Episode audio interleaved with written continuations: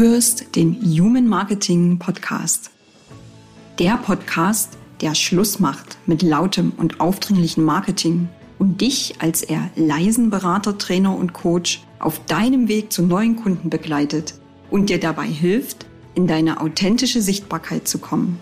Mein Name ist Nadine Krischker. Schön, dass du heute wieder mit dabei bist. Los geht es!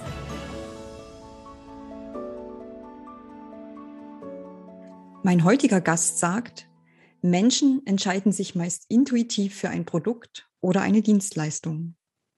Und die wahren Kauftreiber sind nicht Qualität oder herausragende Leistung, sondern die im Unterbewusstsein verborgenen, unbewussten Motive, wie zum Beispiel Vertrauen, Authentizität oder Wertschätzung. Doch wie riecht Selbstvertrauen? Wie klingt Sicherheit? Welche Farbe hat Wertschätzung? Und wie kannst du die Motive deiner Kunden gezielt über die Sinne ansprechen? Wie nutzt du diese Erkenntnisse sinnvoll für deine Personenmarke und deine Kommunikation? Wie genau das geht, genau darum geht es in der heutigen Episode. Seit 25 Jahren fasziniert mein Gast das Phänomen Marke. Er ist Gründer und Geschäftsführer der Agentur Touchmore und leitet gemeinsam mit seinem Geschäftspartner das Multisense-Institut für sensorisches Marketing. In seiner Arbeit setzt er sich aus der praktischen und der wissenschaftlichen Perspektive mit Markenführung auseinander. Für eine höhere Kundenloyalität und mehr Wirkung im Marketing. Ich freue mich sehr, dass du heute da bist und ich sage herzlich willkommen, Olaf Hartmann. Ja, vielen Dank. Ich freue mich auch, hier zu sein. Du beschäftigst dich mit multisensorischem Marketing. Und viele werden jetzt fragen, was ist das eigentlich? Dass wir Menschen multisensorische Wesen sind, ist längst kein Geheimnis mehr. Wir fühlen, wir riechen, wir schmecken, sehen, hören rund um die Uhr und nehmen auf diese Weise nicht nur unsere Umwelt wahr, sondern wir verarbeiten auch so Informationen. Faszinierend finde ich dabei den folgenden Fakt. Empfängt der Mensch dieselben Informationen über mehrere Sinne, steigt die Gehirnaktivität und jedem weiteren angesprochenen Sinn um 1000 Prozent. Man spricht deshalb auch vom Effekt der multisensorischen Verstärkung. Und genau dieser Effekt trägt dazu bei, dass eine multisensorische Botschaft stets stärker ist als eine, die uns lediglich über einen Sinn erreicht. Olaf, wir leben in Zeiten steigender Werbeskepsis und sinkendem Markenvertrauen. Wie kann multisensorisches Erleben dazu beitragen, dass Vertrauen und Wertschätzung in eine Personenmarke, wie es ja Trainer, Berater, Speaker und Coaches häufig sind, wie kann Multisensorik dazu beitragen, dass eine Personenmarke gedeiht? Hm. Ja, das ist eine, eine große Frage, ähm, die du da hast. Ähm, erstmal die Frage, was ist multisensorisches Marketing, mhm. die du auch gerade ähm, mitgestellt hast. Pauschal kann man sagen, erfolgreiches Marketing ist immer multisensorisches Marketing, mhm. weil Marketing am Schluss hat immer das Ziel, ein Qualitätsversprechen ähm, lebendig werden zu lassen und glaubwürdig werden zu lassen. Wie es in der, An Anmoderation, äh, in der Anmoderation, du hast es ein bisschen anders gesagt, dass Qualität nicht sozusagen überzeugt. Ähm, ich habe verstanden, was du damit meinst, aber eigentlich geht es darum, natürlich Qualität spürbar zu machen. Mhm. Und das, das geht immer über die Sinne, aber das bedient auch immer dann psychologisch dahinterliegenden liegende äh, Ziele. Und es, es wird natürlich auch nur dann wirksam, wenn es glaubwürdig ist. Mhm. So, das heißt erstmal, multisensorisches Marketing ist nichts Neues. Es passiert permanent, weil ähm, man hat gar keine andere Wahl. Weil irgendwie müssen, müssen unsere Botschaften ja in das Gehirn, in den Kopf unserer Zielgruppe ähm, eindringen und dann eine Wirkung dort entfalten. Der, das Neue ist, dass aus den Erkenntnissen der Hirnforschung heraus mhm. der Prozess, das zu steuern und eben bewusst zu gestalten, das ist leichter geworden, weil man besser versteht, wie das eigentlich alles wirkt und dass eigentlich jedes Signal, was über einen, äh, über die Sinne uns erreicht, auch gefärbt wird durch den Kanal selber. Mhm. Und wenn man, wenn man sich dann überlegt, wie man seine, seine Dienstleistung, sein Kompetenzversprechen, was ja grundsätzlich erstmal abstrakt ist, gerade auch bei Personenmarken, da gucke ich ja erstmal nur ins Gesicht. So. Mhm. Ob der Mensch kompetent ist oder nicht, das weiß ich ja nicht. Und was macht der Mensch? Wenn er etwas zum Beispiel kauft, was er eigentlich nicht wirklich versteht, was bei 90 Prozent der Menschen der Fall ist, zum Beispiel, wenn die ein Auto kaufen. Mhm. Die verstehen nämlich nicht genau, wie die Elektronik funktioniert, wie das Getriebe und so weiter.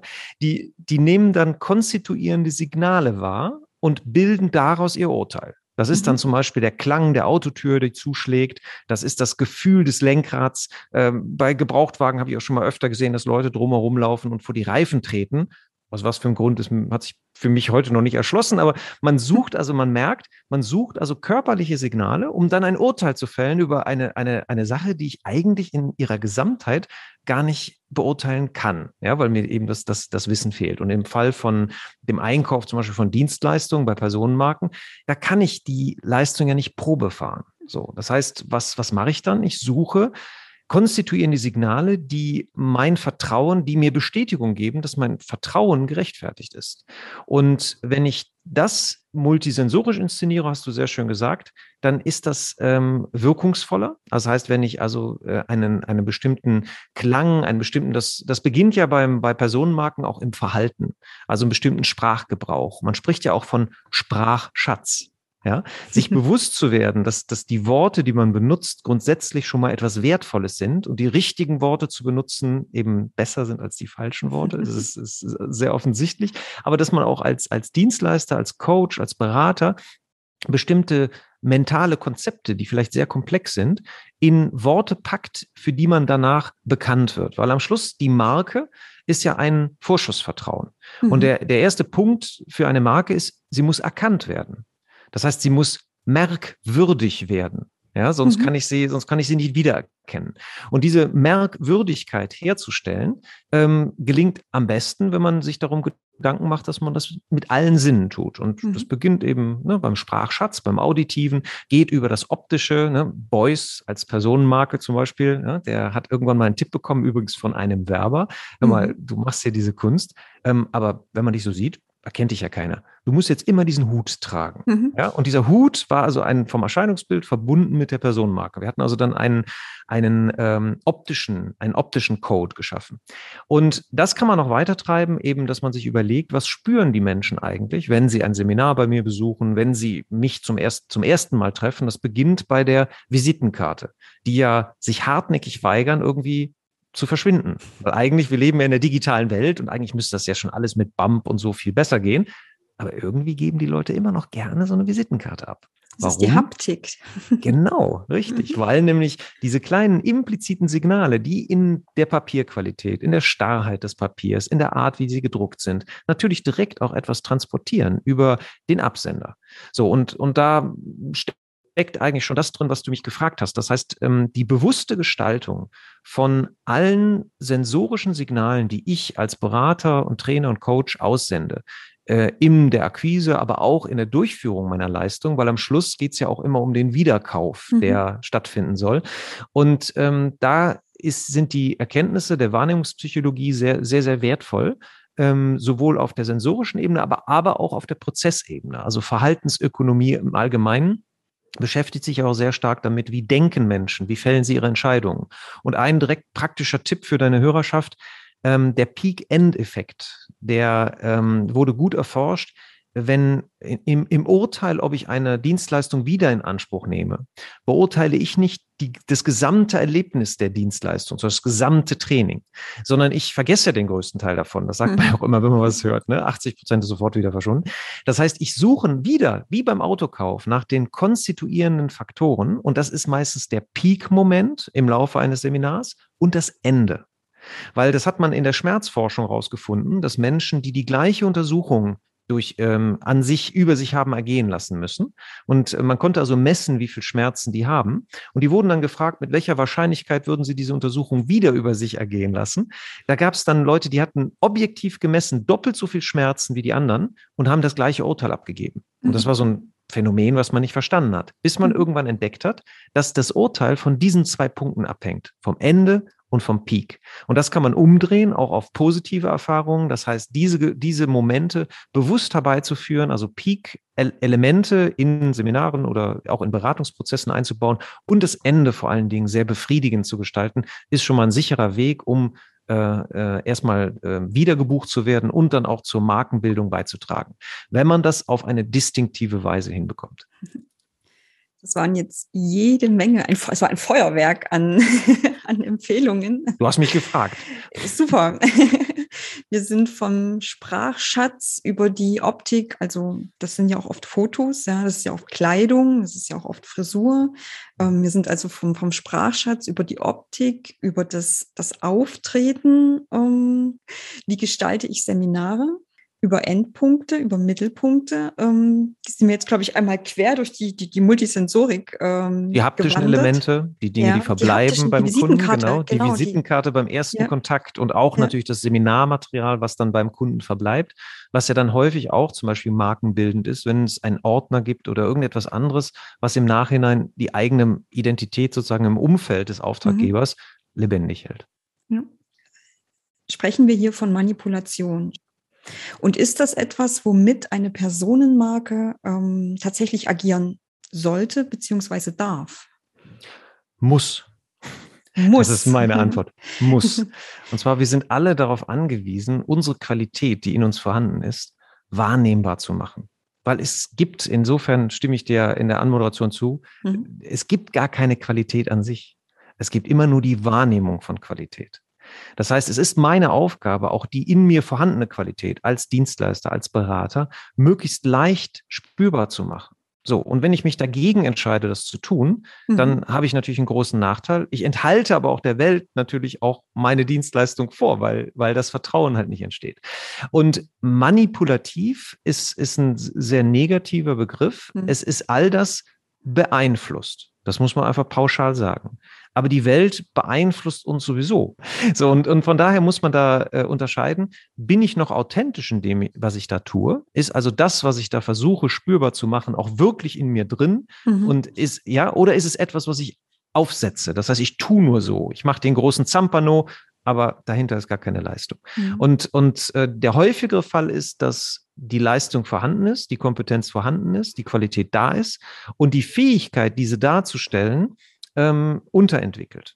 Und mhm. das Ganze bekommt nur einen negativen Beigeschmack, wenn man Menschen erlebt, die halt die, diese Kompetenz nicht haben und diese Darstellung übertreiben. Ne? Deshalb ist, ist immer natürlich die Balance. Also ähm, ein schöner Satz aus, aus der Werbewelt, den, den ich sehr gut unterschreiben kann, ist ähm, von J. Walter Thompson, war äh, gute Werbung ist the truth well told. Und das mal als, als Leitgedanken auch für die Vermarktung äh, von einem selber als Personenmarke ist, glaube ich, sehr clever. Das heißt, ich muss die Wahrheit in mir finden und dann muss ich sie gut erzählen. Mhm. Und das sich trau dich du selbst zu sein, das authentisch zu leben und es zu zeigen auf all diesen Wegen, wo Sinne im Spiel sind. Genau, und, und, und das Versprechen, was du transportierst, das muss halt attraktiv sein für den Kunden. Mhm. Ja, und darum geht's. Und da muss man nicht laut sein, man muss nur glaubwürdig sein. Mhm. Ja, und diese Glaubwürdigkeit entsteht halt aus einer Vielzahl von Signalen. Das ist doch ein schönes Schlusswort. Glaubwürdigkeit aus einer Vielzahl von Signalen, die multisensorisch von den Kunden aufgenommen werden. Danke dir, Olaf, für die wertvollen Tipps. Wenn dir diese Tipps gefallen haben, dann freue dich jetzt schon auf das große Interview, das Olaf Hartmann und ich in Kürze führen werden. Dann sprechen wir ausführlich darüber, wie multisensorisches Marketing dabei helfen kann, dass du eine vertrauenswürdige, eine glaubwürdige Personenmarke wirst und ein echtes Versprechen gibst. Wenn du dir bis dahin die Zeit verkürzen möchtest, dann schau doch in das Buch Touch, der Haptikeffekt im multisensorischen Marketing. Das stammt auch von Olaf Hartmann. Und dort findest du ganz viele Anregungen aus der erfolgreichen Praxis, wie multisensorisches Marketing funktioniert. Ich hoffe, wir hören uns beim großen Interview wieder. Am einfachsten ist es, wenn du jetzt auf Abonnieren klickst, denn dann wirst du auch automatisch abonniert, sobald das große Interview mit Olaf live ist. Ich sage an der Stelle herzlichen Dank an dich, lieber Olaf, und wir hören uns in der nächsten Episode wieder. Alles Liebe, deine Nadine Krischke. Das war eine neue Folge vom Human Marketing Podcast. Danke, dass du wieder mit dabei warst und auch nach dieser Folge gibt es als Dankeschön drei exklusive Strategiegespräche, in denen du die Chance hast, als eher leiser Trainer, Berater und Coach von meinem Wissen zu profitieren. Wenn du dir diese Chance sichern möchtest, dann schau jetzt auf meine Webseite www.nadinekrischker.de. Findest du auch nochmal in den Show Notes. Klick auf den Kalender und schau nach, ob noch einer dieser drei Termine frei ist und buch dich dann auch direkt ein. Wenn noch nicht passiert, abonniere gern noch schnell diesen Podcast, damit du Menschlichkeit, Authentizität und Sinnhaftigkeit in den Mittelpunkt von deinem Marketing rückst. Bis zum nächsten Mal hier im Human Marketing Podcast.